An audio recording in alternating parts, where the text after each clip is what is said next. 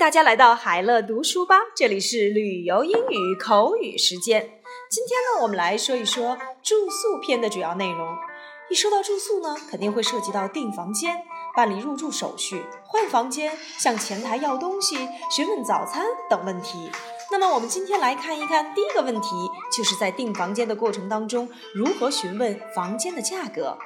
我们先来看这段对话吧。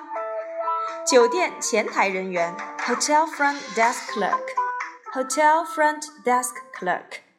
Holiday Hotel Joe speaking. How can I help you? 您好，这里是假日酒店，我的名字叫做乔。您需要什么服务吗？How can I help you?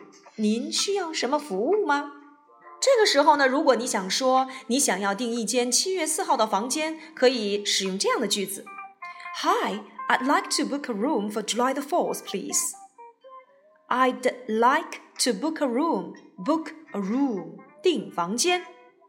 那么，作为酒店的前台人员，他要问你你要住多长时间？Certainly, how long will you be staying? How long will you be staying? 您要住多久呢？Five nights. How much is the rate per night for your double room? 我要住 five nights 五天。How much is the rate per night for your double room? 双人房一晚要多少钱？多少钱？How much？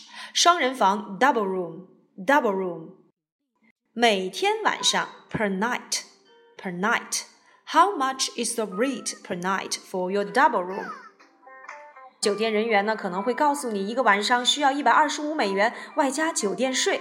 It's one hundred and twenty-five dollars per night plus tax. Tax 税。那如果你认为这个价格还可以，你可以回答说，That's fine. That's fine. 这个价格还可以。好啦，我们再来听一遍这段对话吧。Holiday Hotel Joe speaking. How can I help you? Hi, I'd like to book a room for July the 4th, please. Certainly. How long will you be staying? Five nights. How much is the rate per night for your double room? It's $125 per night plus tax. That's fine. 看一看在询问房间价格时都会用到哪些常用词语吧。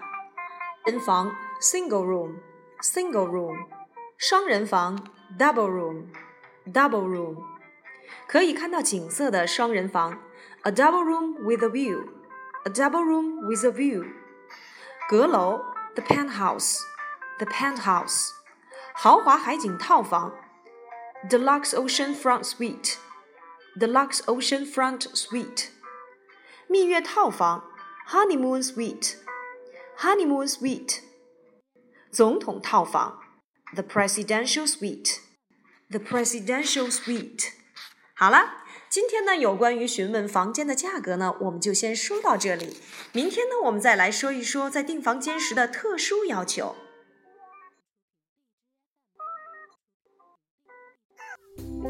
Bye.